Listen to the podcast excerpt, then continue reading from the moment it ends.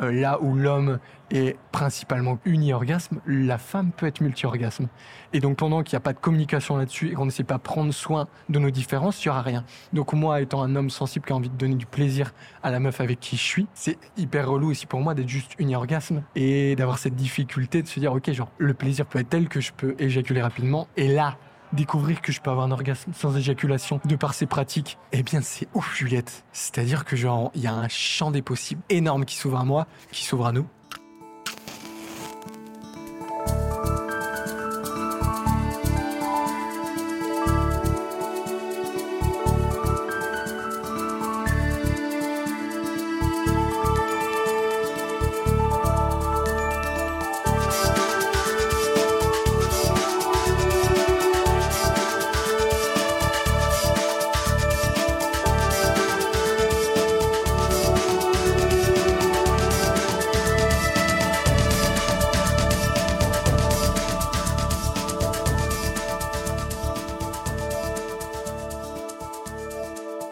Chers intimes, quel plaisir de vous partager aujourd'hui le premier épisode d'une série spéciale enregistrée au Salon international de la lingerie.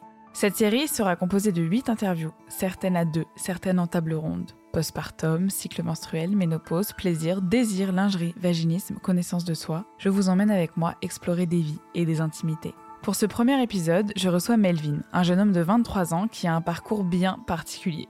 J'ai toujours su que j'allais l'interviewer, mais je ne pensais pas du tout que cela se ferait dans un énorme hangar, un samedi matin à 10h, enroulé dans nos manteaux pour faire face au froid. C'est aussi la première interview de Terres Intimes en public, et donc un rêve qui se réalise pour moi. Ensemble, nous avons créé une bulle d'échange dans laquelle Melvin nous a partagé son cheminement. Nous avons parlé d'addiction à la pornographie, de l'importance de séparer romantisme et harcèlement, de l'influence des imaginaires créés par Disney et Hollywood, de mal-être scolaire, de communication, de sexualité sacrée et d'orgasme sans éjaculation.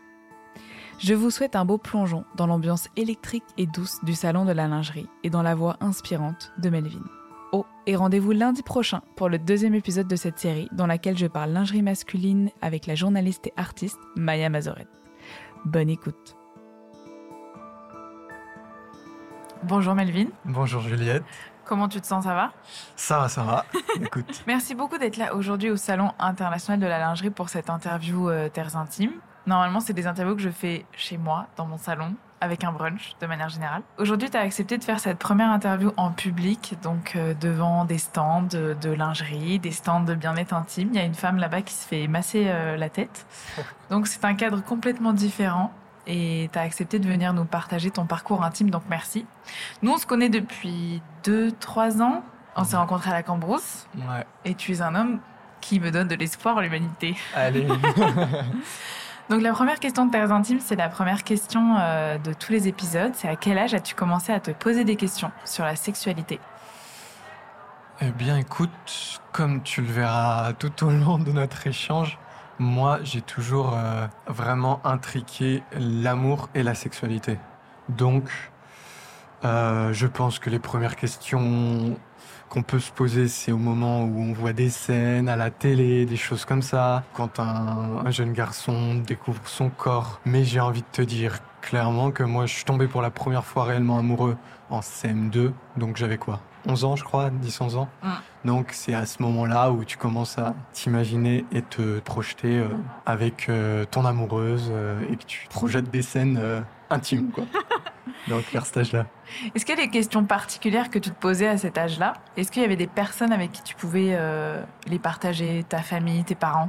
Je dirais que comme la sexualité reste un sujet tabou en général, encore plus dans le contexte familial, ça dépend bien sûr de, des familles, hein, mais dans la mienne, c'était pas des sujets qui étaient à aborder comme ça de façon légère autour de la table, mais il n'y avait pas non plus euh, une, enfin, une chape de plomb de tabou, quoi. Donc euh, je me souviens pas exactement en avoir parlé. Je te dis, des fois c'était devant la télé, des fois mes parents devaient aborder un peu le sujet de façon intime, euh, mais, euh, mais sans plus. Par contre, tu vois, après avoir écouté tous tes podcasts, enfin une, une grande partie de tes épisodes, je réalise que moi, en tant qu'homme, à la différence des femmes, je me suis jamais posé la question est-ce que ça va faire mal, quoi? Ouais. Et donc là, je me dis, ah ouais, déjà dès le début, il y a une grosse différence. C'est-à-dire que moi, j'ai toujours facilement associé ça à du plaisir et peut-être une petite source de stress en disant, est-ce que je serai à la hauteur? Mais jamais je me suis dit, est-ce que ça va faire mal? Et ça, c'est fou. Ouais, ça, ça fait vraiment partie de notre construction d'imaginaire euh, que la première fois, ça va être compliqué. Est-ce que euh, ta famille t'a transmis une certaine vision? Enfin, quelle vision t'avais de la sexualité à part le plaisir? Est-ce que tu avais un imaginaire euh, spécifique quand t'as grandi? Et notamment, est-ce que la pornographie est venue influencer cet imaginaire à un moment donné? Eh bien, moi, je, viens d'un. On est plutôt un petit village, et dans ces villages-là, bah, es souvent avec les, jeunes de ta génération. Donc, moi, en gros, j'étais avec les garçons de ma génération. Et moi, les garçons de mon génération, on commençait à aller sur des sites porno. On était encore en, primaire, quoi. Donc, c'était en, en CM2, je crois. Et donc, bah, tu vois, t'es, t'es, mercredi quand tu te déplaces ensemble. À un moment, ils disent bon, bah, venez chez moi, puis bah, viens, on va regarder du porno, genre, juste pour découvrir et tout. Sauf que, du coup, t'es, très jeune mis face à, à ces images-là. Et après, bah, c'est en même temps un âge où bah, tu te découvres. Donc, tu découvres même toi ton propre sexe. Tu sais pas trop comment ça fonctionne. Euh, tu vois que les gars dans le site ils se masturbent comme ça, mais toi tu l'as jamais fait comme ça. Donc tu découvres, tu essayes de faire pareil. Moi, je trouve que c'est, trop tôt pour euh, être confronté à ce genre d'image. Après, moi, je me considérais en fin d'enfance, donc tu es encore bercé par une forme d'innocence.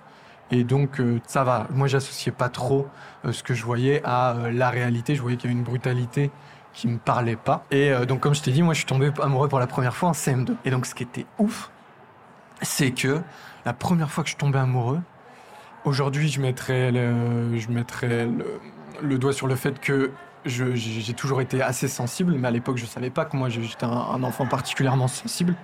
Et donc, mes émotions étaient démesurées, quoi. Mm. Donc, la première fois que je tombais amoureux en CM2, c'était une fille de, de, ma classe. Et eh ben, les émotions étaient hyper fortes en moi. Et, et, pour rigoler, je dis que mais je crois que j'avais envie de me marier, tu vois, tellement l'émotion était exagérée, tu vois. Donc, je pensais toujours à elle. Et aussi, j'étais bercé par euh, les films de notre époque. Donc de la même façon que genre on met de plus en plus en lumière à quel point euh, le syndrome de, Disney a pu faire mal à, faire du bien, mais aussi faire beaucoup de mal aux imaginaires des, jeunes filles sur euh, Attends le prince, ça viendra de l'extérieur, tout ça. Eh ben moi j'ai été conditionné par une culture plus euh, hollywoodienne, tu mm. vois, à être ce prince, à devoir être fort, à devoir être le mec parfait. Et malheureusement, il y a aussi toute une, enfin, un conditionnement sous-jacent à la culture hollywoodienne qui est euh, le bonheur est dans le couple, vous ne pouvez pas être heureux seul. Donc moi, genre, je me conditionne en tant que jeune homme, jeune, ouais, euh, fin d'enfant, tu vois, dans, dans cette culture-là. Et donc à la fois, j'ai une sensibilité, je, je, commence à créer de la, un imaginaire où je serais heureux que dans le couple. Mais par contre, j'ai un gros romantique en fait, parce que je vais, je vais regarder pas mal aussi de comédies romantiques. Donc en moi, à cet âge-là, vient tout ce romantisme et à la fois ben, cette addiction à la pornographie qui va se créer petit à petit aussi. Et tu m'as parlé avec cette idée de Hollywood que les, les filles sur lesquelles tu avais des crushs, tu as mis le mot crush plus tard. Plus tard à l'époque, c'était moins présent. Euh, collège-lycée, tu as enchaîné en fait des crushs très forts et tu m'as parlé d'idéalisation, comme si euh, c'était euh, tu tombais amoureux de l'image de la personne et de l'image du couple que ça allait te fournir par rapport à cet imaginaire d'Hollywood. Ouais, eh ben, je dirais que c'est vraiment ce qui m'a suivi le plus. Disons que si j'ai un gros passé pour comprendre aujourd'hui ma vision de l'amour et euh, même ben, ce qui influence énormément mon rapport à, ma sexualité, euh, il faut comprendre du coup que j'ai grandi sur ce terreau complètement conditionné par une culture hollywoodienne. Et, et l'un des plus gros symptômes qui m'a fait aussi le plus de mal, c'est ce fonctionnement d'idéaliser l'autre personne. Donc en fait, tout bêtement, tu vois, je me rappelle avoir vu une série euh, Teen Wolf en, cinquième et j'ai trouvé une actrice magnifique. Et du coup, quand je m'imaginais en couple plus tard, vu qu'à ce moment-là j'étais célibataire, tu vois, bah, je m'imaginais comme, tu vois, tout garçon tout qui fantasme avec, euh, avec cette actrice et je dressais sa personnalité euh, dans mon imaginaire, sa personnalité fitait parfaitement avec la mienne, tu vois. Et donc, ben, je dirais que toute mon adolescence, même euh, ça va aller jusqu'à mes 20 ans, à chaque fois que je vais rencontrer euh, quelqu'un qui ressemble plus ou moins à cette actrice, je vais en tomber amoureux. Enfin, moi, j'appelais ça tomber amoureux. C'est que plus tard qu'on a mis le mot crush, qui est hyper important, je trouve, parce qu'il permet de différencier vraiment le fait que quand tu connais une personne et tu peux prétendre en être tombé amoureux, mm. ah, le crush, c'est vraiment genre tu fais une fixette sur une personne de loin, mais j'estime, et peut-être que je me trompe dans la définition, que ça reste un crush tout pendant que tu n'as pas pu parler, rencontrer cette personne. Mm, mm. Et du coup, ben moi, je vais enchaîner ces crushs à cette image-là où je vais tomber amoureux de filles qui me plaisent physiquement, parce qu'à cet âge-là, il y a cette grosse notion de physique, et je vais dresser une personnalité dans ma tête à quoi correspondrait euh, cette fille, sans jamais aller lui parler. Et du coup, je vais fantasmer sur des images d'une personne qui n'est pas réellement la personne. Et quand je vais quelquefois avoir le courage d'aller parler à cette personne, eh bien, c'est hyper dur parce qu'en fait, je vais, je vais, je me suis déjà dressé la personnalité de la personne et donc euh, des fois, bah, tu vois, genre s'il y a des aspects de la personne, de sa personnalité qui ne correspondent pas à ce que moi je m'en étais fait, bah des fois tu occultes et, et donc ça, ça va être vraiment terrible. Mm. Est-ce qu'il y a un personnage euh, d'Hollywood parce que tu dis qu'Hollywood t'a influencé dans ta vision de l'homme qui doit euh, prendre soin, qui doit gérer, qui doit porter sur ses épaules. Est-ce qu'il y a un là tu nous parles de ton crush de meuf. Est-ce qu'il y a un acteur ou un personnage hollywoodien qui a vraiment forgé ton, ton esprit? Hum, Il n'y en a pas comme ça qui me viennent en tête. Vraiment, si je prends en tant qu'homme, des hommes qui me disent Ok, j'ai envie de m'identifier à cet homme, je pense que tu peux juste prendre tout le panel des commandiers romantiques où euh, il y a cette fusion alchimie entre, euh, entre deux êtres. Et comme par hasard, dans toutes ces commandies, ils ont presque toujours la passion, mais ils, mettent, rarement en lumière le côté destructeur qui va avec la passion. Donc, euh, non, en fait, euh, toutes ces images, j'adorais euh, tous les couples que tu pouvais voir là-dedans et ce qui pouvait s'échanger. Et donc, en tant qu'homme, non, je m'identifiais à rien, excepté cette, cette actrice-là, Crystal Reed, auquel, genre, vraiment, c'était. Elle avait un stéréotype de beauté qui correspondait aux beautés actuelles, mais à la fois, elle avait une sorte de finesse dans le, dans, dans le visage. Certains ou certaines pourraient la trouver totalement basique, hein, mais genre, je sais pas, j'avais croché sur elle. J'en parle parce que dans les comédies romantiques, il y a souvent la, quête. C'est-à-dire tout le film, c'est une quête. C'est comment ils vont finir par être ensemble. Et souvent, c'est une chasse de l'homme qui va faire une fixette justement sur une nana. Et c'est un peu du jeu pas toujours sain. Et la comédie se termine quand ils se mettent ensemble. Donc t'as pas la réalité du couple justement euh, qu'est-ce qui se passe quand on est ensemble? C'est comme les films Disney dont tu parlais tout à l'heure, le côté où il y a le chemin pour être ensemble et ce qu'ils mettent pas en avant, c'est que quand tu es ensemble, c'est tout un chemin qui continue et qui est complexe. enfin, l'imaginaire ne nous montre pas à quel point ça peut être challengeant comme excitant. Et donc ça, euh, tu es resté vraiment dans ce truc de crush jusqu'à la fin du lycée presque. Ouais, carrément. Ben, c'est c'est vrai qu'aujourd'hui, j'ai peut-être plus de mal à me rappeler exactement ce que je ressentais parce qu'on y viendra après. Ben, j'ai essayé de pas mal travailler dessus parce que cette vision me faisait du mal. Mais, euh, mais ouais, tout ce que tu as dit est juste pour, pour les personnes qui, qui, nous écouteront, pour qui le terme de culture hollywoodienne est flou. C'est vraiment genre, aujourd'hui, on parle beaucoup plus de syndrome Disney, mais c'est la même chose. C'est-à-dire que on a, comme tu dis, occulté toute une partie. En fait, ça se passe pas comme ça quand tu rencontres une personne dans la vraie vie on s'apprivoise, on, se découvre. Il y a des parties chez l'autre avec qui ce ne sera pas fluide tout de suite, en fait. Mm. C'est cet apprentissage, en fait, qui est peut-être pas du tout mis en lumière mm. euh, de la même façon, tu vois, qu'on peut apparenter ça à la, parentalité. Où on dit, ouais, ça va être trop beau, c'est génial, mais en fait, c'est un apprentissage de ouf pour avoir côtoyé des, des pas mal d'amis qui, sont, qui sont aussi papas et même des, amis euh, qui sont mères. Mais en fait, c'est c'est un apprentissage, c'est un apprentissage. Bah là, c'est pareil. On a occulté toute, euh, toute une partie, ce qui fait que tu as toute une génération qui se construit sur un, imaginaire biaisé. Et donc, quand ça se passe pas comme exactement je l'avais vu dans le film, ben je, je, je comprends pas. Ouais. Puis j'ai pas de, de référence, en fait. Il y a un dernier point sur lequel, euh, avant de passer à, la suite, euh, tu peux mettre ta veste parce qu'il fait vraiment 3 degrés. Genre, moi, j'ai les mains, juste pour les personnes qui nous entendent, euh, enfin, qui nous écoutent, j'ai les mains dans mon, dans mon cache-cou que ma mère m'a acheté. Pas dans ton salon, là. Hein. Non, on n'est pas dans mon salon. Dans mon salon, on aurait été sous un plaid. non, dans le côté crush, c'est le fait qu'il hum, il y a une limite entre romantisme et harcèlement. Et ça, on n'en a pas parlé avant. Mais en fait, euh, tu sais, quand tu fais des. Y a, en fait, toi, tu as la maturité aujourd'hui de te dire OK, il y, a, y avait un problème, il y a quelque chose qui n'est pas juste, il y a un décalage entre la réalité et ce que je ressens, etc. Mais il y a plein d'hommes qui ont regardé des films où euh, vraiment l'homme pourchasse la fille, elle dit au début. Ça, c'est vraiment typique. La fille dit non, parce que écoute non je peux pas euh, plein de raisons différentes. Et le mec dit si, si tu vas finir par tomber amoureuse de moi. Et tout le film c'est cette chasse. Et il y a beaucoup de personnes qui mélangent romantisme et un peu la limite du harcèlement. Parce que toi t'aurais pu avec le fait que tu appelles ça une fixette vraiment t'étais dévoué et je pense qu'il y a des personnes qui n'ont pas cette maturité de sentir la subtilité entre les deux.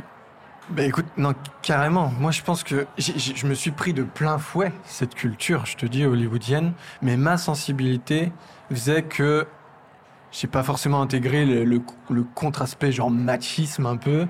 Euh, et il y a des choses que j'ai pu mettre en lumière. Mais par contre, euh, je ne vais pas paraître plus fort que je ne le suis. Genre, j'ai vraiment senti en moi, euh, oui, plein de fois, euh, cette forme de chasse, c'est un mot fort, mais je sais que plusieurs fois j'ai eu cette pensée. non, attends, on dit qu'une femme doit se sentir désirée. Donc en fait, bah, même des fois, quand elle montre qu'elle n'est pas intéressée, elle est où la limite, tu vois Genre, ah, peut-être qu'il faut que je. Non, il faut que je montre encore plus mon intérêt. Et donc, mais bien sûr que moi aussi, genre, tu t'es retrouvé des fois avec des, des noms disant est-ce que c'est un vrai nom Est-ce que c'est un vrai nom? Est-ce qu'il faut pas que je montre plus mon intérêt? Est-ce qu'il faut pas que je me démarque par rapport aux autres plus? Donc, ça peut être, je saurais pas exactement d'où ça vient, mais ça se trouve ces racines-là viennent euh, de l'imaginaire de, la chasse, comme tu dis, mm. potentiellement. Et ouais, je suis prêt à l'admettre, tu vois. Bon, en tout cas, si quelqu'un vous dit non, je ne suis pas intéressé, partez. Et à la limite, si cette personne se rend compte qu'elle s'est trompée, bah, elle reviendra vers vous et vous dira en fait, euh, pourquoi pas. C'est ce qui s'est passé pour moi d'ailleurs, fin collège. Mais après, il y avait le petit ego qui était là et qui a dit Oui, bah non, eh oh, euh, allé voir quelqu'un d'autre entre temps, euh, c'est fini. Ok. Dommage. Bon, en tout cas, merci beaucoup d'avoir parlé de ça parce que je trouvais ça assez important. Et je voulais aussi parler du fait que ces années entre tes 12 et tes 18 ans, elles n'étaient pas si faciles justement par rapport à la sensibilité dont tu parles. Et tu m'as parlé du fait que la cour euh, du collège ou euh, les relations entre les enfants, c'était pas facile. Et il y avait une certaine, euh, tu m'as parlé d'une certaine violence en fait pour toi dans ces milieux-là, qui n'a pas été facile à gérer. Qu'est-ce que tu as utilisé comme ressources pour faire face à, à ça et des ressources positives comme des ressources négatives dans le sens où elles t'ont peut-être moins fait du bien que ce que tu souhaitais? Bah, Du coup, pour remettre en contexte, moi, j'ai vraiment détesté ma vie, mais vraiment à la, à la haïr, quoi, entre mes, mes 12 et 18 ans. Et donc, euh, en fait, pourquoi ça a été aussi violent pour moi? Je venais d'une petite école primaire, on était 150 de la petite section CM2, et là, j'arrive dans un grand collège où on est 1200, et aujourd'hui, c'est encore plus, tu vois. Et ça a été dur parce que pour moi, les années collège, c'était la cour de récré qui était dure, parce que c'était une immense arène à Lyon où régnait violence physique, psychologique, course à la hiérarchie de la popularité, les notions d'amitié étaient biaisées. Et ensuite, j'ai mal vécu mes années lycée. Pour là, c'est la salle de classe, l'intérêt pour les cours, je me retrouvais pas dedans. Et donc, quelles ont été mes ressources durant ces années-là? Tous les soirs, pour aller m'évader, j'avais besoin d'aller en forêt. J'avais une forêt pas très loin de chez moi. Et pour retrouver une sorte de, de, de, calme un peu intérieur, je me rappelle au lycée, mais ma mère comprenait pas. je pouvais partir en forêt jusqu'à 23 heures. Vu que je détestais ma vie, mais que j'y étais bloqué, j'étais obligé d'aller à l'école es obligé tous les jours de retourner dans l'endroit où tu ne te sens pas bien. Donc ben, j'allais m'évader. Donc ça, le côté positif, j'ai envie de dire la relation à, la forêt, qui a développé une relation à la nature. Mais euh, en aspect négatif, je crois que j'ai plongé dans, les écrans, j'avais besoin d'évasion. Je me rappelle qu'en quatrième, à l'époque on n'avait pas Netflix, donc il n'y avait rien pour te dire à quel épisode t'étais rendu. Donc j'avais un tableau Excel où genre je suivais genre 14 séries en cumulé, et du coup je notais à quel épisode j'étais rendu, sinon c'est trop compliqué, tu vois. Et euh, donc je me suis, je m'évadais en fait tous les soirs. Et puis après, ce qu'il y a eu de plus terrible, je crois c'est en, en, troisième, où là, un, soir, je suis rentré, j'avais faim. Et euh, du coup, ben, j'ai pris juste une barre de céréales. Et je me suis mis devant l'écran. Et j'ai adoré le moment où j'ai réalisé que, oh, en fait, je peux m'évader à travers l'écran, donc partir dans un autre monde. Et en plus, je peux manger un peu de sucre en fait, j'ai augmenté les doses de sucre petit à petit et j'ai réalisé que la sensation était encore plus forte parce que je pouvais m'anesthésier avec la bouffe. Et donc, bon, bah là, je peux pas appeler ça des ressources parce que c'est devenu des, des, addictions, des besoins. Mais du coup, si on reste dans le terme ressources, c'est des ressources négatives, tu vois. Ouais. En tout cas, c'est des ressources que tu as utilisées à ce moment-là pour euh, traverser ce qui se passait. et c'est juste que tu t'es rendu compte qu'après, tu as eu euh, besoin de réguler cette addiction au sucre. Ouais. Euh, as, depuis que je te connais, tu as une attention vraiment mise dans l'alimentation. Euh, avec avec euh, des copines on t'appelle l'homme jus parce que tu peux faire passer des semaines à faire des jus et en même temps ça t'a apporté cette conscience là de la nourriture mais euh, tu m'as aussi parlé que face à cet environnement violent toi tu étais en réaction et tu pouvais faire preuve de violence ouais donc quand est-ce que tu as pris conscience de cette violence qui te traversait? Et qu'il fallait euh, mettre en œuvre quelque chose pour la, réguler parce que ça crée des relations conflictuelles avec tes parents, mais ça pouvait aussi euh, créer des relations conflictuelles au sein de l'école. Ouais. Mais en fait, tu vois, quand je repense, je me dis que c'est terrible parce que c'est. Je trouve que c'est fou qu'on puisse laisser vivre ça à notre jeunesse, qu'on puisse permettre Et, le fait de ne pas euh, s'interposer fait que presque on cautionne de tels comportements, tu vois, au sein même de, du système scolaire. Et en fait, c'était terrible parce que quand je repense au, au, petit, euh, au petit Melvin que j'étais, genre, t'es tellement dans un environnement agressif et malsain que t'es obligé d'être sur la défensive. Tu te crées des carapaces. Mm. Sauf qu'en fait, moi, ben, quand t'es dans un environnement malsain et agressif toute la journée, et que t'as l'impression que les gens veulent ton mal toute la journée, t'arrives pas le soir à poser ton cerveau quand tu rentres dans ta famille. T'arrives pas à dire que les gens veulent ton mal la journée, mais d'autres gens tels que tes parents et tes proches voudraient ton bien le soir. C'est trop dur, t'arrives pas en fait. Mm. Donc en fait, le soir quand t'arrives dans ta famille et là des gens veulent ton bien, eh ben t'es sur la défensive, t'es hyper agressif parce qu'on est agressif avec toi la journée, ou du moins tu le ressens tel qu'un environnement hyper agressif. Mm. Et donc, ben, t'es violent quoi. T'es juste violent pour essayer de, te protéger de, la violence ambiante. Et donc, ben, tu parles mal mais à tes parents, et surtout, vu que j'ai un petit frère et une petite sœur, ma petite sœur était encore petite, donc t'as as encore une sorte d'instinct où tu veux en prendre soin. Mais mon petit frère, je l'en ai fait baver. Vraiment, je l'en ai fait baver inconsciemment parce qu'en fait, je souffrais. Et lui, il était encore en primaire, il avait une forme d'innocence. Et, et c'est ce truc hyper malsain où tu te dis, bah, intérieurement, c'est que toi, t'en souffres, donc tu comprends pas pourquoi des gens autour de toi ont le droit de bien vivre alors que toi, Genre, tu souffres et tu fais que de le dire. Permettez pas que lui, il vive bien alors que, que moi, je souffrais autant. Et en même temps, quand j'en parlais à mes parents, bah, il n'y avait pas d'alternative parce que tu, tu vas pas à l'école. Bah, bah y a pas, tu vas à l'école, quoi. La question se pose pas. Voilà.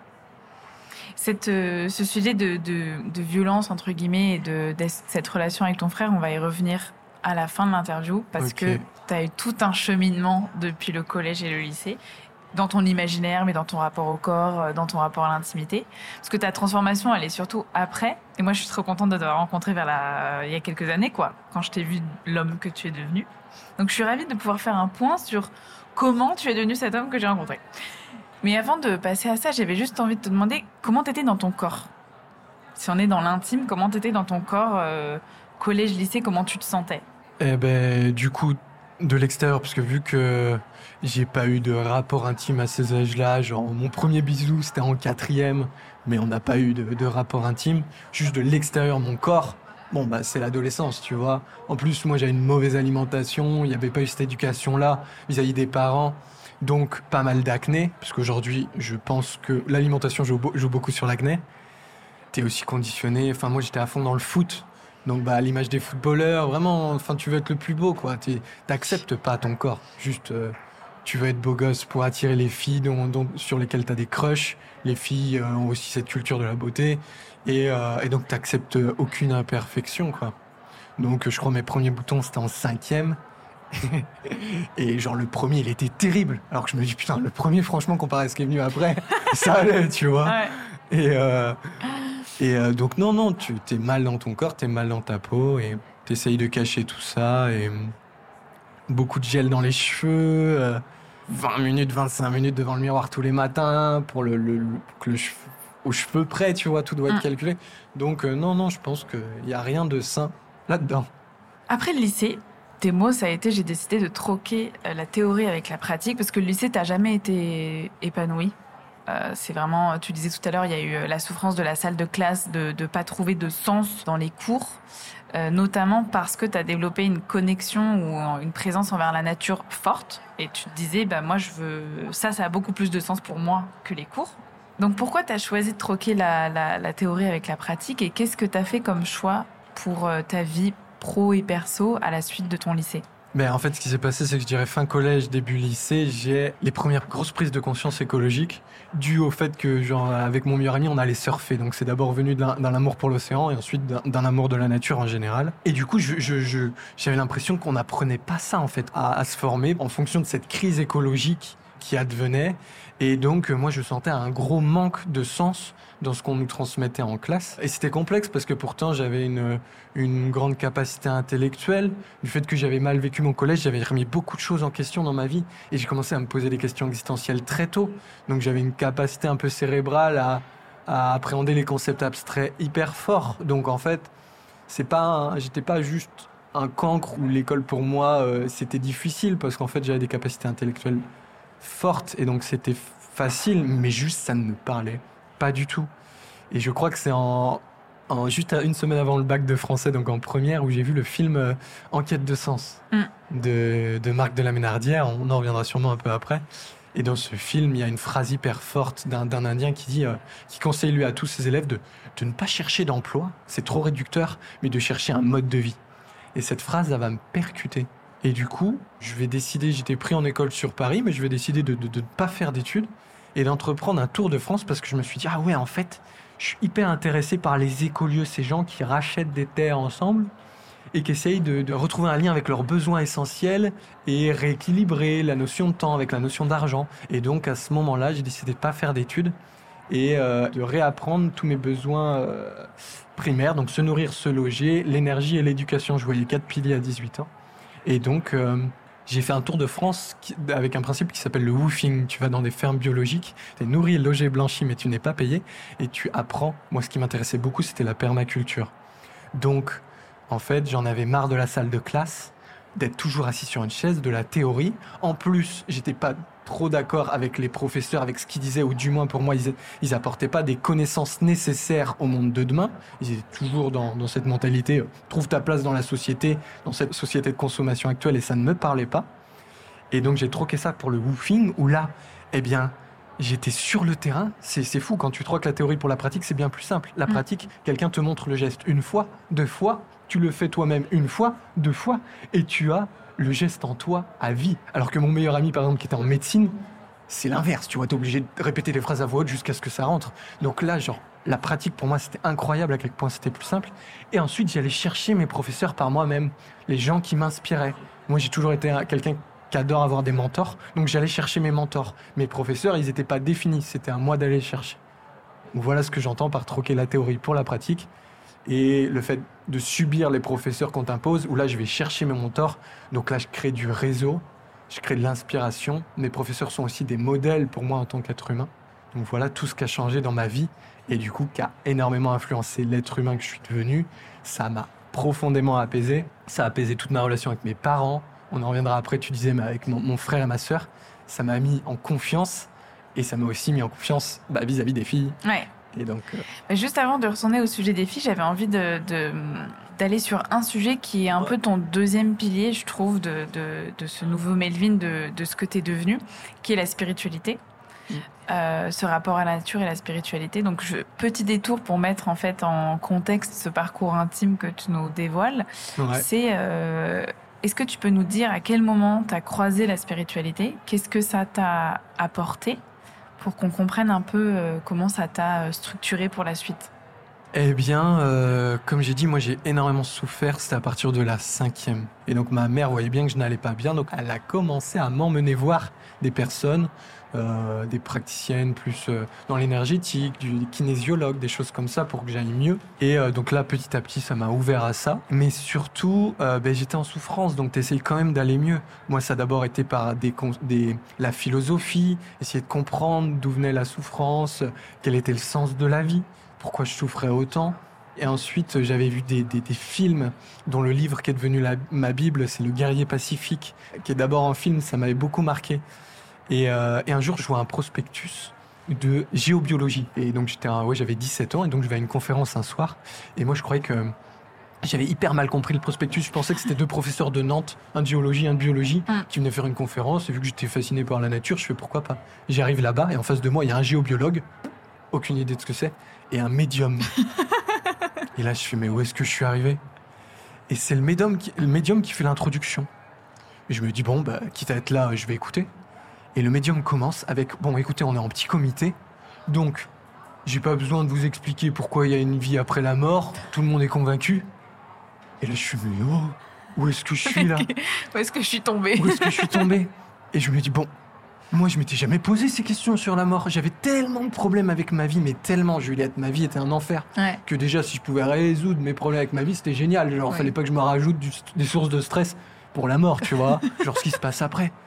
Donc je me dis, bah écoute, je suis là, j'ai qu'à adhérer à leurs croyances le temps de la conférence, parce que si je reste fermé, je vais rien apprendre. Et si ça me plaît pas, ben à la fin de la conférence, je poserai ces croyances de côté et je reprendrai mes croyances, tu vois. Et en fait, il y avait tellement d'amour dans la bouche de ces gens, même quand ils parlaient de la nature, moi qui allais me réfugier en, forêt, qui avait besoin de m'aérer l'esprit tous les soirs, ils parlaient d'un amour de la nature que j'avais jamais entendu que dans la bouche des écologistes, tu vois, des écolos. Bon, bref, t'as compris. Et, euh, et donc, eh bien, à ce moment-là, ça m'a mis une claque. Ça m'a mis une claque parce que quand j'adhérais à ce système de croyance, eh bien, le fait de ne plus avoir peur de la mort, ça fait que tu n'as pas peur d'aller au bout de tes rêves. Parce qu'en gros, les gens ne vont pas au bout de leurs rêves parce qu'ils ont peur de se retrouver à la rue, tu vois, de se finir sans rien. Et la peur de la rue, pour moi, c'est une peur de la mort déguisée, c'est une mort sociale. Mm. Mais si j'ai plus peur de mourir, bon, euh, c'est un cheminement hein, de, ne plus avoir peur de mourir, ça se fait pas d'un coup. Mais j'ai plus peur de me retrouver à la rue, donc j'ai plus peur d'aller au bout de mes rêves. Donc je vais pas m'enfermer dans une vie remplie de peur, je vais, dans tous les cas, je vais aller au bout de mes rêves. Et donc, rentrer dans la tête d'un jeune homme de 17 ans, le fait que tu vas aller au bout de tes rêves parce que tu n'as pas peur de la mort, c'était hyper fort pour moi et ça a construit l'ensemble de la personnalité que je suis devenue. En fait, c'est devenu un immense pan dans ma vie. Et donc, c'est comme un fil que j'ai tiré, tu vois. C'est le fil d'Ariane sur lequel j'ai tiré. Et euh, c'est venu d'abord de ça, tu vois, le rapport à la mort. Et après, ça s'est élargi à un million de sujets. Merci beaucoup. Je pensais que c'était important que les, personnes puissent comprendre comment ça t'avait influencé et comment ça t'a impacté. Surtout que euh, c'est par le biais de ce médium, euh, je crois, si j'ai bien compris, qui t'a conseillé ou qui t'a fait rencontrer quelqu'un. Enfin, en tout cas, tu es resté en contact avec lui. Un jour, il t'a contacté, il avait rencontré une jeune fille, il t'a dit, bah tiens, euh, je vous mets en contact euh, parce que j'ai une intuition et puis je pense que vous pourriez bien vous entendre. Et c'est ta première relation amoureuse. Donc on en revient à l'amour, à l'intime. Quel cadeau est-ce que as, cette relation t'a donné? Enfin, Est-ce que tu pourrais nous raconter cette relation, nous dire quel cadeau elle t'a apporté et quel challenge elle t'a aussi euh, mis en face de toi? Eh ben, du coup, quand cet ami me met en relation avec euh, mon premier amour, euh, donc je la rencontre déjà. Et du coup, on, va passer un, après-midi ensemble à refaire le monde. Et on voit qu'on a plein de, de centres d'intérêt en commun, que, que le, courant passe bien, tu vois. Et moi, ben, rapidement, vu que je suis imbriqué dans mes, dans mes conditionnements, euh, de, je connais que le crush et, euh, et l'idéalisation. En un après-midi, je sais qu'elle me plaît et que je commence à, à, ben, accrocher sur elle. Mm. Et alors à cette époque, moi, je te disais, moi, je, à tomber amoureux, pour moi, ça allait plus fort. C'était vraiment, je commençais à tomber amoureux. Et euh, avec cette femme, on avait quand même 6 ans d'écart. Et, euh, et, donc je pense que c'est aussi important dans, dans ma construction, c'est que du coup moi j'avais 18 ans, elle, elle en avait 24. Ouais, elle en a eu 25 euh, rapidement. Et donc euh, ben, on avait plein de centres d'intérêt en commun, le courant passait bien, mais euh, il y a beaucoup de peur aussi. Parce que là je vais, je vais taper dans, dans le côté de, de l'homme, être à la hauteur, tu vois vraiment comment être à la hauteur. Euh, j'étais en woofing, donc je commençais à apprendre à, cultiver la terre. Mais il y avait plein de trucs, genre j'avais jamais trop cuisiné de ma vie. Sauf que là, t'es avec une meuf de 24 ans, donc euh, genre, il y a des basiques à avoir, tu vois. Donc il y a plein de trucs que j'ai dû apprendre très tôt. Et euh, donc au-delà cette liberté, ces centres d'intérêt en commun, mais tout comme premier amour, tu vois, où tu pouvais parler de, de plein de sujets, dont aussi ce sujet un peu plus bah, le développement perso. Euh, un peu plus de la spiritualité, mais aussi avait tout le côté la nature, l'écologie. Elle qui avait pas mal voyagé, c'est ça aussi qui m'a surtout. Euh, euh, ce que j'ai beaucoup aimé, c'est que je voyais. On m'a souvent dit que j'étais plus mature que mon âge, et donc il n'y avait pas autant de maturité chez les, chez les filles de, de mon âge, de 18 ans, que je le voyais chez elles, tu vois, qui étaient plus âgées. Donc voilà, ça c'était tout ce qui était génial, c'est le cadeau en tant que tel. Et puis ben, ça a aussi été ma première fois. Mm. Et là, ben, pareil, quoi. Tu veux être à la hauteur. Euh, mais ce que j'ai pas dit, c'est que tout ce conditionnement hollywoodien, il a aussi été génial sur un point. C'est que moi, malgré entre hommes aussi, entre jeunes hommes, la course à fait ta première fois le plus tôt possible, t'es ringard si tu l'as pas fait, ce qui est terrible. Moi, je m'étais toujours promis, non, en fait, je, je, je veux faire ma première fois avec une femme dont je suis amoureux. Mm. Et ça, genre, j'ai toujours réussi à ne pas en, démordre quoi je voulais absolument. Eh bien, j'ai eu cette chance de pouvoir faire euh, ma première fois avec une femme dont je suis amoureux. Et c'était ouf. C'était ouf parce que ça a énormément participé euh, à ma construction actuelle, à ma vision de la sexualité. Et surtout, euh, j'ai découvert un truc de fou, Juliette. Un truc de fou qui est Ce que j'ai vécu, moi, c'est que lorsque tu découvres l'autre et que vous commencez à vous déshabiller et que tu arrives aux, premières choses que tu n'as jamais faites, eh bien, moi, j'avais l'impression d'avoir un petit ange sur mon épaule qui s'appelle Amour et qui te dit Ah, tiens, fais, fais donc ça là, tu vas voir, ça va lui procurer du plaisir. Et je fais Ah, ben ok. Et je fais ça, et effectivement, ça lui procure du plaisir. Donc, bah, ça m'encourage. Je prends confiance en moi. Mm. Et donc ça, ça a été un gros cadeau. Donc et après, tu, tu, continues. Et donc même si je te dis pas que ma première fois a été incroyable, comme toutes les premières fois, tu as quand même la réalité où tu découvres ton corps. Et surtout, tu découvres l'autre. Genre, euh, comment tu fonctionnes, comment je fonctionne. Et eh ben, euh, j'ai quand même eu ce cadeau de pouvoir faire ma première fois avec une femme dont j'étais amoureux et de découvrir que ça me mettait en confiance, en capacité, et ça me donnait de l'intuition mm. sur comment lui procurer du plaisir. Oui, tu m'avais vraiment dit que tu t'étais senti guidé par l'amour. Et en fait, ça t'a mis en confiance, ça t'a connecté à elle. Et je pense que ça, ça ouvre des voies énormes. Moi, j'ai adoré quand tu m'as dit, quand on s'est appelé, en fait, ma première fois, j'étais guidée par l'amour. J'étais là, mais si seulement euh, toutes les premières fois pouvaient être dans cette dans ce mood parce que comme tu dis de toute façon c'est un nouveau corps toi tu te connais pas spécialement pleinement même si tu connais bien ton corps etc donc euh, je trouvais ça hyper inspirant. Merci d'avoir partagé ces détails sur la première fois. Moi j'aimerais savoir euh, si vous communiquez bien et comment ça s'est passé et comment ça s'est terminé. Eh bien non, on communique pas du tout bien. On communique pas du tout bien parce que on, je ne connais pas ça. Je ne connais pas, je n'ai pas appris à communiquer dans un couple. Je n'ai pas réalisé, même dans, dans, dans mes amitiés, je te dis, moi, je sors du collège-lycée, genre, euh, c'est encore beaucoup d'ego. Tu penses souvent à toi. Tu, tu, ne comprends pas que la communication est, est une base, même au sein de tes amitiés, en fait. Tu es toujours dans des sortes de prismes où tu vas avoir raison. Et donc, en fait, on va avoir un mois passionnel de ouf, mm. qui va être génial, mais qui est aussi nourri par euh, la passion hollywoodienne, hein. et un mois destructeur. La passion ne va pas, ne va pas sans la destruction s'il n'y a pas de la communication et s'il n'y a pas une, mise en lumière sur euh, ouais, les, schémas, nos comportements qui se passent au sein de notre euh, couple. Donc non, non, ça a été un mois passionnel, un mois destructeur, terrible. Franchement, je me, je, j'en suis sorti le cœur brisé, tu vois. C'est elle qui a mis fin à la relation. Et voilà. Et ensuite, tu continues le woofing, tu continues ton parcours. Ton petit cœur, il est un petit peu cassé. Mais tu rencontres euh, au moment d'un woofing euh, Camille et Raphaël qui vont te proposer de, faire, euh, de partir en autostop au Maroc. C'est ça. sans argent. C'est ça. Et tu te dis, dans tout le Melvin que tu es, bon, pourquoi pas? Donc tu pars. Et là, ce voyage, il t'a apporté plein de choses. Est-ce que tu pourrais nous dire ce qui t'a apporté? Et aussi, est-ce que tu pourrais nous parler de comment ton amitié avec Camille tu as, créé des déclics dans tout ce qui est relationnel et euh, sexuel Eh bien, du coup, comme je l'ai dit, moi, je suis en tour de France de woofing pour apprendre la permaculture. Et lors d'un woofing en Ariège, je rencontre cette jeune femme, Camille. Euh, faut, comprendre que quand on est en woofing, on est autodidacte un peu. Genre, tu choisis les formations que tu veux faire dans le coin. Puis après, je rentrais, je faisais un peu d'intérim. Et, puis, euh, puis, je choisis mes formations. Et à la fin de cette formation, j'avais rien prévu. Et on est au mois de mai et Camille me dit bah si t'as rien prévu, si tu veux avec un pote, on a pour projet d'aller au Maroc en autostop. Je dis waouh, bah, j'ai jamais fait d'autostop, mais pourquoi pas? Et après, ils ont rajouté cette dimension. Oh, vas-y, on arrive à, se nourrir qu'en faisant les invendus des biocopes. Vas-y, on fait un voyage sans argent. Donc je fais oh, j'ai jamais fait ça, mais pourquoi pas?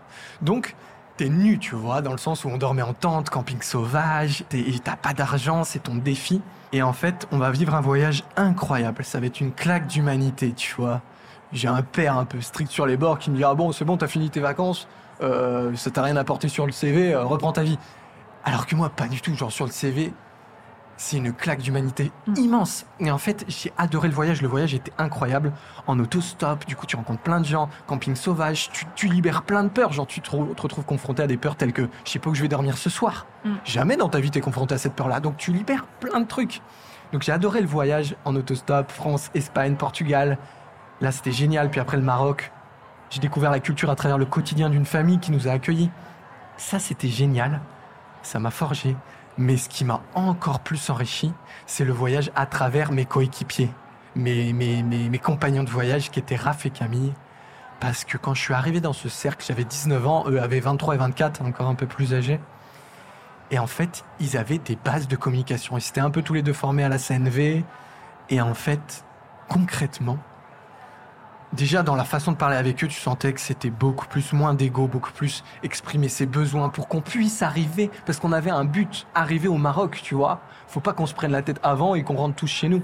Et donc on avait un but, un projet en commun, et on devait communiquer pour atteindre ce but. Et concrètement, tous les deux, trois jours, Camille nous faisait nous asseoir en cercle, nous disait, OK, il y avait plein d'exercices, mais un qui m'avait marqué, c'était, OK, là on exprime tout ce qui va mal en nous, en fait, tout ce qui nous gêne chez les autres. Donc là, tu poses une base, on dit, allez, vas-y, tout ce qui me tout ce qui te déplaît chez moi, libère-le, tout ce qui va pas entre nous, pour qu'on puisse le libérer et après en sortir plus grand pour pouvoir continuer notre projet.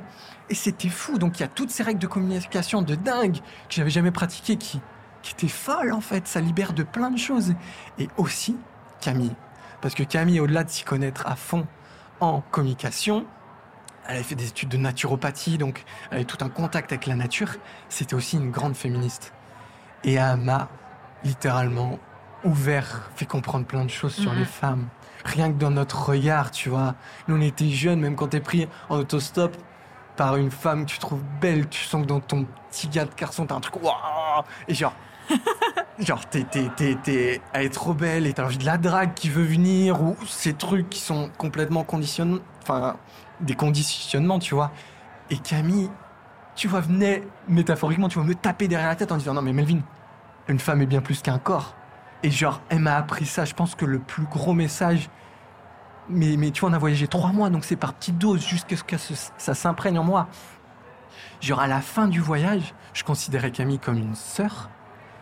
Et même si je la trouvais très belle parce qu'elle était très belle et au début de notre rencontre, elle m'attirait physiquement, à la fin, on dormait même dans la même tente. Genre, il faisait chaud, on était nuls l'un contre l'autre, tu vois. Et mais j'avais, genre, c'était une sœur, tu vois. Pour moi, c'était, j'étais tellement fan de son esprit, amoureux de son esprit en tant que frère et sœur, tu vois. Elle était tellement géniale que je faisais, enfin, j'avais oublié la, euh, comment dire, je la considérais plus juste comme un corps qui m'attirait. Et ça, ça a été hyper enrichissant. Bah, surtout quand tu, ouais, quand tu grandis dans ce truc d'Hollywood, une femme belle et tu n'es heureux que dans le couple et donc tu as toujours cette idée d'ambiguïté entre un homme et une femme qui finalement se construit toujours. Camille t'a montré que les relations allaient bien au-delà et que c'était ok que le physique ait des sensations, mais qu'après tu peux te connecter à plein d'autres choses. Peut-être qu'elle a aussi déconstruit euh, l'image euh, de la l'objet femme désirante qui est construit dans l'imaginaire d'un garçon, quoi. Tout, tout. Puis c'est les premiers mots qui viennent, quoi. Tu prends quoi, patriarcat, t'as aucune idée de ce que c'est, genre. Merci Melvin. Les mouvements féministes, genre. Elle a, elle a mis un, enfin, je la remercierai jamais assez pour, euh, pour tout ce qu'elle m'a transmis à ce moment-là. Ouais. Mm. Ensuite, euh, j'aimerais qu'on aille vers euh, la Cambrousse. Euh, mais juste pour mettre un tout petit peu de contexte pour la suite, c'est que tu as rencontré une femme ensuite sur les. Sur, pas sur Bumble, mais sur une appli de rencontre, non? Ouais, Tinder. Sur Tinder. Tu es sorti avec elle et tu t'es vite rendu compte que tu n'étais pas amoureux.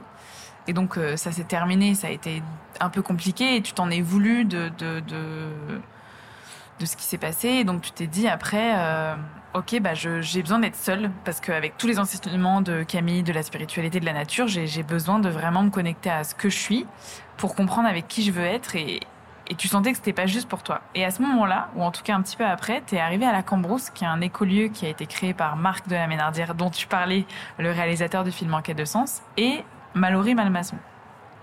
Mallory Malmasson, j'en ai déjà parlé plusieurs fois dans le podcast parce qu'elle a écrit un livre qui s'appelle Foufoune cosmique sur la sexualité sacrée. Et donc j'aimerais juste que tu me dises qu'est-ce que ça t'a appris de parler et de vivre en fait avec Marc et Mallory au quotidien sur les relations et le couple? En sachant qu'en plus tu étais dans cette réflexion de j'ai besoin de vraiment trouver quelque chose de juste pour moi. Eh ben ouais, comme tu l'as dit, je sortais de cette relation où j'avais réalisé que j'étais pas amoureux, où j'étais dans cette relation plus pour le réconfort. Et du coup, je me dis, mais telle une personne qui a toujours été en couple toute sa vie et qui se dit non mais là j'ai besoin d'être seul, faut que j'arrête d'enchaîner les relations, ben moi je me dis non mais faut que j'arrête de crocher sur n'importe qui, d'être toujours amoureux de quelqu'un, genre apprends à être déjà heureux seul justement, à aller contrer ce conditionnement hollywoodien, le bonheur est dans le couple, non, déjà va trouver le bonheur en toi et le couple sera un bonus. J'ai 20 ans à ce moment-là et c'est terrible. Et c'est passé du coup un an et demi où j'ai eu aucune relation, aucun bisou, rien, pour aller déconstruire ça.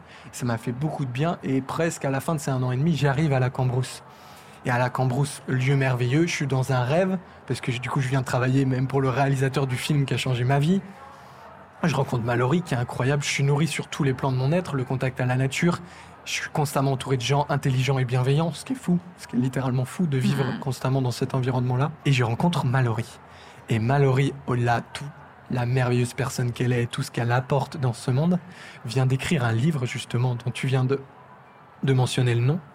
Et en fait, quand je parle avec Mallory ou quand je lis ce livre, j'ai l'impression que c'est la première fois que je vois euh, quelqu'un qui a la même vision que moi. Mm. Parce qu'en fait, moi, le jeune homme sensible que j'étais, conditionné par Hollywood, c'était toujours dit, ouais, mais quand je, je rencontrerai euh, genre la femme de ma vie, parce que forcément tu te projettes comme ça, eh bien je me dis, non mais je suis sûr, enfin j'ai envie, tu vois, de déjà les premières semaines juste être capable de m'émerveiller de la regarder. Bon, ça c'est la partie du crush, on va dire. Tu vois, je l'ai toujours fait, déjà tu t'émerveilles rien qu'avec le crush, de loin. Après, tu t'émerveilles d'apprendre à la connaître, Ouais. d'échanger avec elle. Ensuite, vous embrasser. Donc littéralement, tu t'émerveilles de pouvoir juste l'embrasser. Et puis petit à petit, tu découvres son corps. Genre, tu, dénudes le corps, vous dénudez vos corps petit à petit. Et tu prends soin de tout le corps. Tu vois, tu passes par les épaules. euh, Ça me fait penser au l'épisode avec Coraline qui dit Mais pourquoi les mecs se pensent jamais à mes épaules? Ben on pense aux épaules. et On y va petit à petit jusqu'à ce qu'on découvre nos parties euh, sexuelles. Et peut-être qu'en fait, finalement, ben, on fera l'amour qu'au bout de plusieurs mois, vu qu'en fait, j'ai envie de, de prendre le temps et, d'explorer. Et ouais, enfin, de juste de prendre le temps et de reconnaître la chance que j'ai de, pouvoir euh, ben, accéder au corps de la personne que j'aime. Et quand j'arrive à la Cambrousse, Mallory vient littéralement d'écrire un livre qui dit en gros ça, mais alors, bien plus, tu vois. Mais elle, du coup, elle a amené cette notion. Il y, a, il y a une double lecture dans ce livre, où à la fois il y a... euh, en fait, je pense que ce livre, c'est avant tout un livre qui a pour but d'être pertinent dans, dans, dans, dans notre période moderne où la sexualité peut aller dans tous les sens, justement, peut être euh, ternie par toute la vision pornographique et tout ça. Et ça impacte beaucoup les relations, bien qu'il y ait toute une liberté qui est géniale et un- un- un- une réappropriation des corps, ça amène toute une, un manque de conscience Mm. dans, dans nos pratiques sexuelles. Et elle, elle revient, je trouve que c'est un livre pertinent pour aujourd'hui, où elle vient dire, sans le discours spirituel, tu vois, elle vient juste dire, amener des ateliers, des exercices, pour dire, ramener plus de conscience dans vos relations sexuelles. C'est pas neutre, un acte sexuel. C'est un don de- de- des deux corps. Et il y a plein de choses qui se passent là-dedans. Et du coup, elle permet, elle amène des exercices pour ramener plus de conscience dans cet acte. Et du coup, elle nous fait comprendre qu'à travers plus de conscience vient plus de plaisir. Ouais. Et ça, c'est génial. Et après, ben, elle, elle a aussi tout. La spiritualité, c'est aussi toute une grille de lecture. C'est un champ lexical pour moi. C'est juste un champ lexical. Si tu n'y adhères pas, change tes mots avec les mots qui sont plus simples pour toi. Et aussi, eh ben, elle, elle amène ce truc qui est génial pour l'aventurier et l'explorateur en moi, qui est ce terme de sexualité sacrée, qui n'est pour moi rien d'autre qu'une aventure, où là, pour ceux qui ont envie d'aller plus loin, venez, on amène encore plus de conscience. Et du coup, elle a amené des, des choses comme, attendez, là, quand vous rencontrez une personne, ne faites pas l'amour pendant sept mois. Apprenez à vous découvrir. Et là, je me dis, oh, c'est ouf, c'est l'intuition que j'avais eue. Et du coup, je vais arriver à cette femme que j'ai rencontrée le premier été, où je suis à la Cambrousse. Bah vas-y, je t'écoute Melvin. Ouais, tu peux raconter. euh, on peut l'appeler Amandine. Ok, Je trouvais que c'était joli. c'est très joli. Euh, donc cette euh, femme Amandine, elle est plus âgée que toi. Ouais. Elle est dans la même dynamique de recherche euh, que toi au niveau de la des relations. C'est ça. Et vous allez finalement appliquer ensemble des concepts et des ateliers. Donc vas-y, je t'en prie. Eh bien, euh, du coup, je rencontre Amandine. Et ce qui est génial, Amandine, c'est qu'elle a lu ce livre de Mallory. Donc même moi, si j'avais ces, prédispositions romantiques en moi, j'ai pas à les expliquer, vu que quelqu'un a écrit un livre et elle, a lu ce livre. Du coup, on est presque sur la même longueur d'onde, tu vois. Donc génial. Et puis en plus, Amandine avait toutes ses insécurités aussi. C'est, elle avait pas, elle avait peur de, enfin, de l'engagement, de la relation, euh, besoin d'être en relation libre. Donc, euh, bah, ça va être juste de la découverte, tu vois. Même si c'est c'est dur pour moi, je dois t'avouer, pour euh, pour mon, romantique intérieur et, conditionné comme je suis, à imaginer que je vais en quelque sorte m'investir dans une relation qui est libre et du coup, et après, elle va rentrer chez elle, donc il y aura rien. Mais bref. On va commencer bon, bah, à, se découvrir, à voir qu'on a des centres d'intérêt en commun. Et puis bah, le moment vient où on s'embrasse et on veut aller plus loin. Mais on se dit, tiens, vas-y, est-ce que ça te dirait qu'on on applique en gros les exercices de ce livre pour, euh, pour voir ce que ça fait? Et en fait, la Juliette, bah, ça va être ouf. Clairement, ça va être ouf. Ça va être ouf parce que je vais essayer de le décrire avec des mots du mieux, avec des mots le mieux possible, mais c'est compliqué. Parce que du coup, Amandine est déjà une femme plus âgée, ok? J'ai 21 ans, elle en a 30. Elle a beaucoup plus expérimenté, voyagé, découvert, et elle a un bon rapport avec son corps. Des problèmes avec son image, tu vois, mais par des pratiques telles que la danse, le chant, elle est dans son corps. Et je pense que c'est hyper important. On est une société qui est très mentale, qui intellectualise beaucoup. On est déconnecté de nos corps. Et je pense que je peux lui faire ce cadeau-là, reconnaître que elle, elle était proche de son corps et de ses émotions. Mm. Et ça va être génial, ça va beaucoup nous apporter. Et c'est important, je pense, pour le, le récit. Parce qu'au début, ben, on va se découvrir. Et du coup, on va s'embrasser. C'est-à-dire que concrètement, les premiers moments au lit, on a encore nos couches de vêtements, tu vois. Et juste on s'embrasse. Donc en gros, moi j'ai accès au visage et au cou, ok Ouais.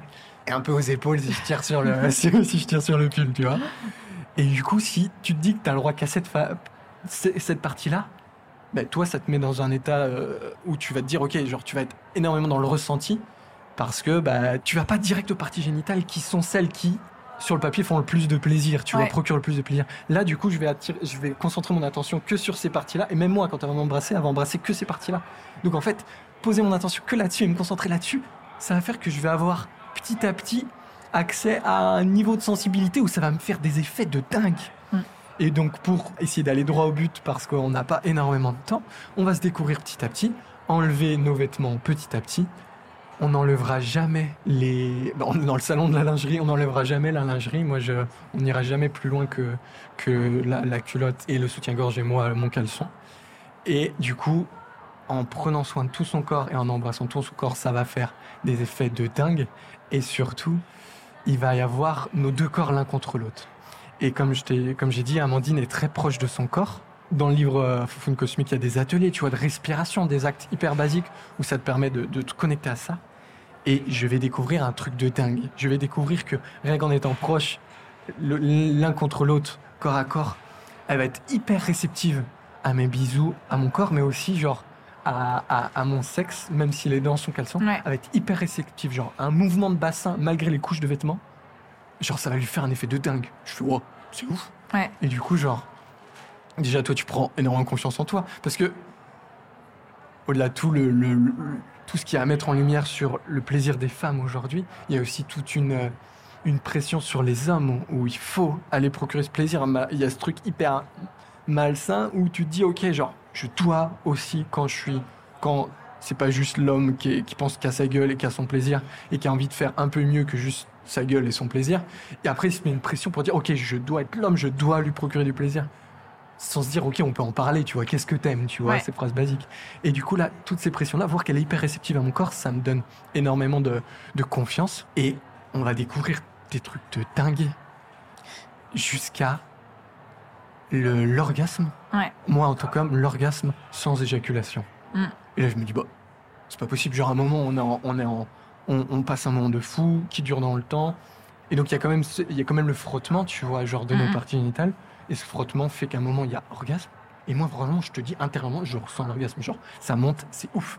Je me dis, genre, à la fois, je suis, con- à la fois, je suis content parce qu'on a passé un bon moment, mais à la fois, je suis triste. Parce qu'il y a cette tristesse dans l'homme quand t'es vraiment en mode, je veux donner du, pro- du, du plaisir Ouais, à- tu à veux ma pas femme. tu veux pas, tu veux pas raccourcir le, le moment, tu Ouais. vois. Et du coup, je regarde. Je fais, bah, j'ai pas éjaculé. C'est quoi ce bordel? Et là, tu fais, bah, qu'est-ce qui se passe? Et du coup, tu dis, bon, bah. En fait, ça ouvre un- des portes de ouf. Tu te dis, ah, mais attends. En fait, Camille m'avait toujours dit la différence entre un homme et une femme, et tout pendant qu'on n'est pas accordé là-dessus, il y aura toujours des problèmes. C'est que l'homme peut avoir son orgasme rapidement, alors que la femme, ça vient avec le temps Mm. souvent. Et euh, là où l'homme est principalement que, enfin c'est sûr, et, enfin non c'est pas sûr, pardon, principalement uni-orgasme, la femme peut être multi-orgasme.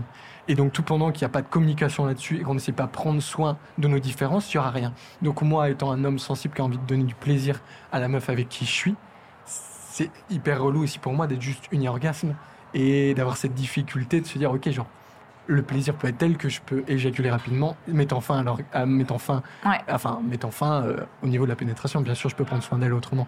Et là, découvrir que je peux avoir un orgasme sans éjaculation de par ces pratiques, je vais mettre un mot dessus, genre énergétique. Euh, si ce mot ne vous plaît pas, euh, mettez un autre mot dessus. eh bien, Eh bien, c'est ouf, Juliette. Ouais. C'est-à-dire que genre, il y a un champ des possibles énorme qui s'ouvre à moi, qui s'ouvre à nous. Et donc ça, c'est une découverte dingue. Je suis très heureuse que tu en parles parce que je trouve que c'est un. Les gens, il y a beaucoup d'hommes et de femmes même qui pensent que c'est un mythe et euh, qui disent mais non, il a dû simuler, mais pas du tout. Donc en tout cas, juste pour passer à la suite, je voudrais juste terminer par rapport au sujet de la Cambrousse sur le fait qu'à la Cambrousse, c'est un écolieu qui organise beaucoup de retraites et beaucoup de cercles de femmes. Moi, c'est là où je t'ai rencontré. Je suis allée faire un cercle de femmes à la Cambrousse et euh, tu étais là, tu prenais soin du groupe tu tu t'occupais du lieu, du jardin. Euh, on a fait une hutte de sudation, tu as été euh, le gardien du feu. Et donc, tu étais vraiment dans ce soin et tu as entendu beaucoup de récits de femmes qui sont venues parler de leur vie professionnelle, de leur vie personnelle, intime, sexuelle. Qu'est-ce que ça t'a apporté d'entendre tous ces récits de femmes? C'est vrai que ça, c'était hyper fort. Alors déjà, juste pour la précision, les, ces, stages de femmes sont vraiment entre femmes. Moi, étant un homme, même si je fais partie du personnel, je n'y assistais pas. Et euh, même, euh, je ne mangeais pas euh, avec elles. On, on faisait différemment et on vous laisse vraiment entre femmes pour ça. Juste, en a un atelier, un exercice qui s'appelle la hutte de sudation pour, pour aussi bah, libérer pas mal d'émotions bloquées. Et pour cet atelier, moi, je suis, je suis la personne qui s'occupe de faire chauffer les pierres euh, qu'on met après dans la hutte et qui fait un effet soda. hein. Euh. Soda. un effet sauna euh, hammam, tu vois. Et donc, eh bien, je suis obligé d'être. euh, Alors que tout le, le stage, toute cette retraite, je, je- je- on vous laisse tranquille. Moi, je, je suis pas très loin de la hutte à ce moment-là. Et, et du coup, ben, j'entends quelques bribes aussi de conversation. Puis après, des fois, certaines femmes m'en partagent ou, ou non, sinon ça reste vraiment intime. Et c'est vrai que ça a été. Je peux pas consciemment pouvoir dire tout ce que ça m'a appris. Je sais que j'ai appris beaucoup. Je vais essayer euh. Enfin, non, je vais pas essayer de tout dire parce qu'on n'a pas beaucoup de temps, mais je vais essayer de dire deux, trois trucs que ça m'a appris. Mais je sais surtout inconsciemment que ça m'a profondément modifié mon regard. Et j'ai pris conscience de plein de choses. Enfin, je te laisserai faire la, la promotion des cercles de femmes. mais c'était fou. Et un- je crois qu'aujourd'hui, je, me rappelle, tu vois, quand j'essaie de m'en souvenir, le premier truc qui m'a le plus marqué, c'est vraiment moi en tant qu'homme. hein, plein de femmes auraient retenu d'autres choses, mais le truc qui m'a le plus marqué, voire choqué, c'est je me rappelle de, bribes de conversation de femmes qui devaient avoir la cinquantaine. Et un moment, lors de tours de parole qui étaient justement bah alors, euh, sur, sur la sexualité, votre intimité, est-ce que vous prenez du plaisir? J'entendais des femmes dire à 50 ans qu'elles avaient jamais eu d'orgasme de toute leur vie. Et moi, en tant qu'homme qui aime les femmes, pas seulement en tant que corps, tu vois, enfin, j'aime les femmes pour ce qu'elles sont, j'aime les femmes parce que je les aime, parce que j'aime ma mère, parce que j'aime ma sœur, parce que, enfin, je t'aime toi, Juliette, tu vois. Entendre ça, mais c'est terrible. C'est vraiment terrible, mais t'es là, toi en tant qu'homme, mais tu te remets en te disant, mais qu'est-ce qui se passe? Et tu penses à tes, congénères, tes confrères, euh, frères, juste tes frères, quoi, les autres en disant, mais les gars, qu'est-ce que vous foutez, putain Non, mais sérieusement, qu'est-ce que vous foutez? À quel moment tu peux autant manquer de respect à la personne que t'aimes En plus, c'est ta femme? Et puis, merde, elle a 50 ans, ça veut dire quoi? Ça veut dire que ça fait 30 ans qu'elle qu'elle prend pas son pied, qu'elle prend, qu'elle simule ou que toi, tu penses qu'à ta gueule. Ah, attends, non. Ouais. Mais c'est terrible, Juliette, ça me, ça me brise le cœur. C'est ouf à quel point, genre, mes frères peuvent ne pas prendre soin de leur femme. Euh, J'ai appris mais tellement de choses, genre le partage de la charge mentale, euh, ce que ça insinue le patriarcat, à quel point le genre, l'homme en tant que genre, pas en tant que sexe, peut faire du mal. Et donc j'ai découvert tout ça, et même, enfin, c'était juste trop beau de pouvoir Ouais. être là et vous permettre ça. euh, amener, le, amener ce, ce cadre, euh, aider en, en cuisine, à, à la hutte, euh, même dans les jardins, pour que vous puissiez avoir euh, l'espace de parler de tout ça. C'était juste génial et touchant, mais, mais, mais c'est fou en fait ce que ça peut libérer. Aujourd'hui, ça fait presque, ça fait plus d'un an que tu es dans une relation amoureuse. Ouais. Et euh, je voulais juste que tu nous dises euh, comment ça se passe, comment tu vis ton intimité et ta sexualité aujourd'hui.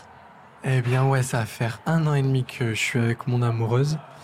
Du coup, c'est ma, c'est ma première euh, relation vraiment longue, tu vois. Donc je découvre euh, tout ça aussi, tout ce que ça implique. Notre sexualité est géniale dans le sens où il y a de la communication et on prend soin de l'autre. Après, aujourd'hui, je suis avec euh, une femme qui a aussi euh, beaucoup de... qui a eu quand même pas mal de traumas du passé. Et donc moi, en tant qu'homme, faut que je trouve la posture pour en prendre soin. comment on peut vivre notre histoire d'amour, se donner du plaisir, que, que je puisse lui donner du plaisir, qu'elle puisse me donner du plaisir, tout en vraiment prenant soin de tout ce qu'elle a pu vivre par le passé et les moments où elle a pas, elle s'est pas sentie respectée. Donc notre sexualité est géniale dans le sens où il y a plein de communication et on a des moments forts. Et, euh, et en même temps, il y a toute une partie où moi, là, je suis en mode guérisseur, quoi. Mm. Je suis en mode, vraiment, il y a une partie, toute une partie thérapeutique où, ok, euh, les hommes ont pu te manquer de respect euh, par le passé, comment moi, je viens soigner ça. Donc voilà, j'ai envie de te dire que euh, on a l'amour qui est le plus important, la communication qui est nécessaire et, euh, la posture de vouloir prendre soin de l'autre qui amène cette sexualité géniale. Euh, après, mon amoureuse, voilà, a aussi des blocages. Moi, je peux avoir aussi mes propres conditionnements, être à la hauteur et tout, des fois qui vont créer des blocages. Elle va avoir ses traumas. On va être tous les deux des êtres profondément intellectuels, peut être trop dans le mental. Donc, il Ouais. faut qu'on fasse des pratiques pour revenir dans le corps, la respiration, même du sport. Euh, là, en ce moment, on a nos petits, nos petits euh, délires où je lui fais 5 minutes de massage minimum, tu vois. Donc 5 minutes de massage comme ça, elle, elle redescend dans la tête. Après, on essaie de faire, allez, au moins max 5 minutes de méditation vraiment sur notre souffle. Et ensuite, on amène le rapport. Et euh, voilà, est-ce que j'ai tout dit ou C'est parfait. de- d'explorer? Non, non, c'est parfait. Et comment tu te sens aujourd'hui, toi, dans ton corps, par rapport à comment tu te sentais euh, dans les années collège-lycée? Bah, Je me sens beaucoup mieux. Après, je sens que la, la confiance, ça ne vient pas du tout que de, de la sexualité, tu vois. C'est pas que j'ai des rapports. La, la- la confiance, c'est beaucoup plus large. C'est parce qu'aujourd'hui, j'a- je kiffe ma vie. Depuis mes 18 ans, ma vie, elle va crescendo, tu vois.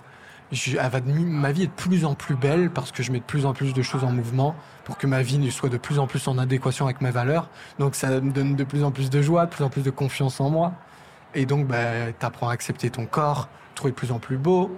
Je fais un métier aussi physique, donc euh, c'est à la fois je, je fais le travail de déconstruction et à la fois ben, j'ai aussi un métier qui me renforce musculairement, donc je trouve mon corps de plus en plus beau. Je vais faire en sorte de me sentir de plus en plus à l'aise dessus. Et, euh, et voilà, et aujourd'hui en fait je suis Melvin, je sais ce que je peux apporter à une femme, donc toute ma personnalité. Je sais, vu que je suis dans la bonne posture, je peux m'y, je sais m'y prendre bien ou de, du, moins, du moins je peux être dans la posture qui donne du plaisir à la femme. Donc tout ça me met en confiance. Donc je suis un packaging, tu vois, je suis pas juste un corps, Mm, mm, mm. je suis un tout. Et donc ben mon corps, euh, moi je, je l'aime, je le trouve beau, mon amoureuse le trouve beau, donc ça aide forcément.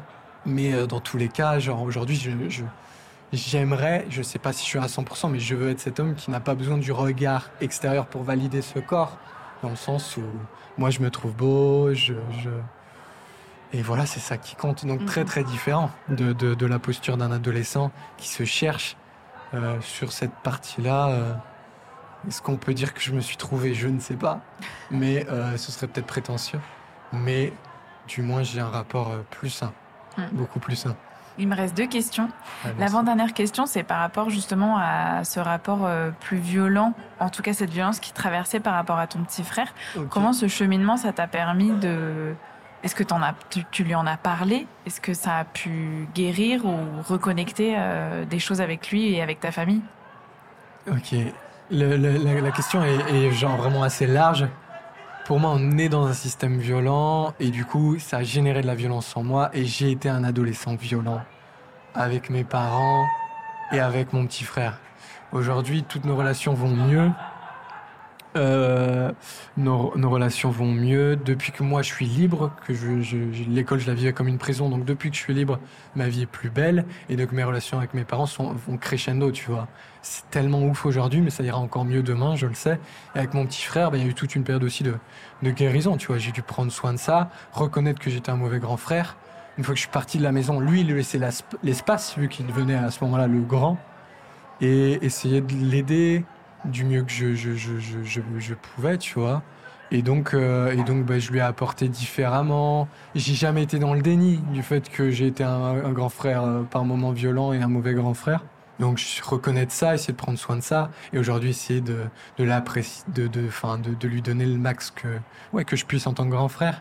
Donc aujourd'hui on a des beaux rapports. Malheureusement il aura sûrement un moment de sa vie des choses à libérer vis-à-vis de ça. Mm. J'ai forcément créé des traumas, malheureusement, tu vois. Et moi, je veux être là pour lui, pour en- à, ce- à ces moments-là, pour en prendre soin.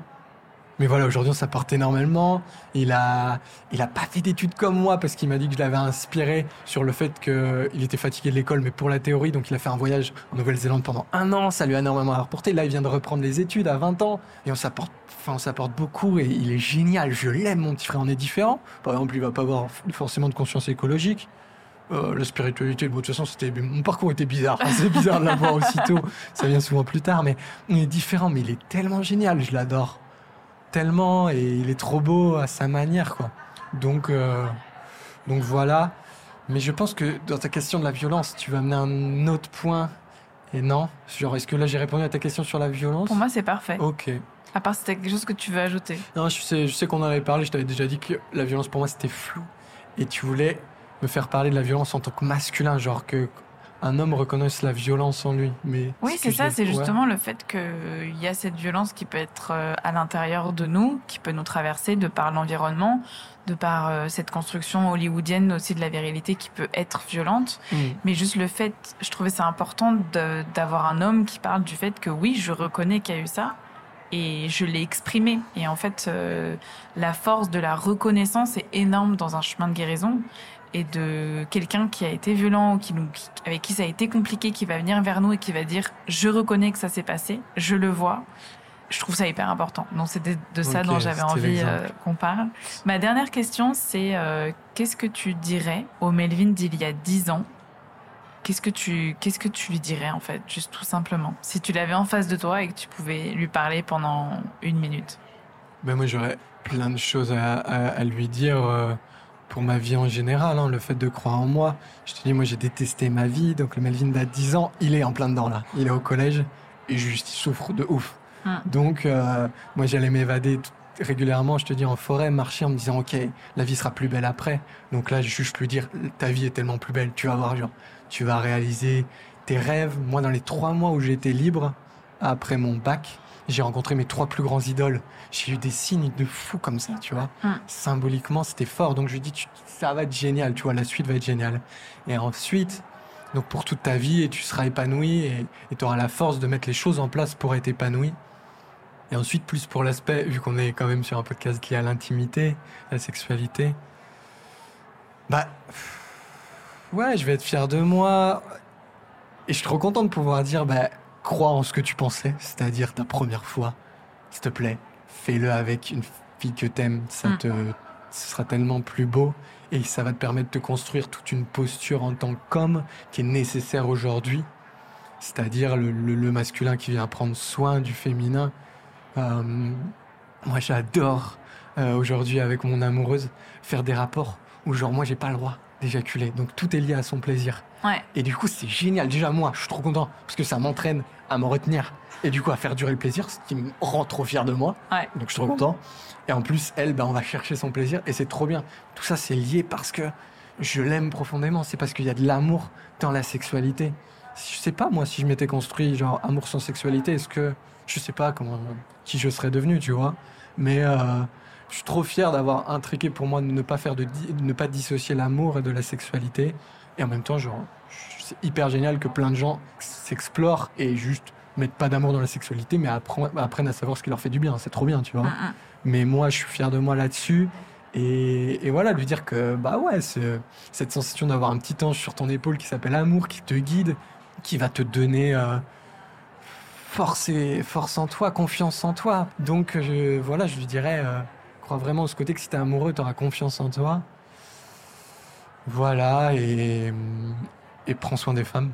Prends soin des femmes parce que c'est le sujet actuel en ce moment.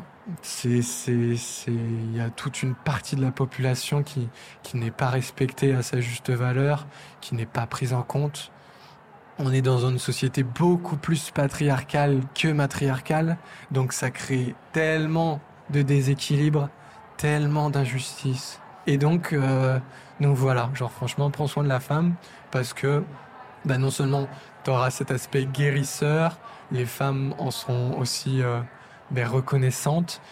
On, on est dans un monde à une époque où c'est nécessaire Et toi, le fait d'être dans, dans cette posture-là, tu procureras du plaisir chez elle, ce qui, toi, décuplera ta confiance en toi, donc décuplera l'image que tu as de toi aussi. C'est pas juste je donne sans recevoir, c'est je donne et je reçois tellement.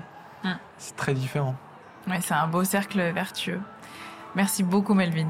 Ah, merci à toi. J'espère que tu seras contente de l'épisode que ça, ça donne. Un grand merci pour votre écoute. J'espère que cet épisode vous a plu. Pour ne rien rater de la suite de Terres Intimes, n'hésitez pas à vous abonner au podcast sur votre plateforme d'écoute favorite et à lui mettre 5 étoiles. Ça aide énormément. Merci également à Théo Carlinet au mixage son, Didier Benetti à la musique et bien sûr à Melvin pour ce partage à cœur ouvert. Rendez-vous lundi prochain pour le deuxième épisode de cette série spéciale avec une invitée fabuleuse et une référence en matière de sexualité, Maya Mazorette. À très bientôt.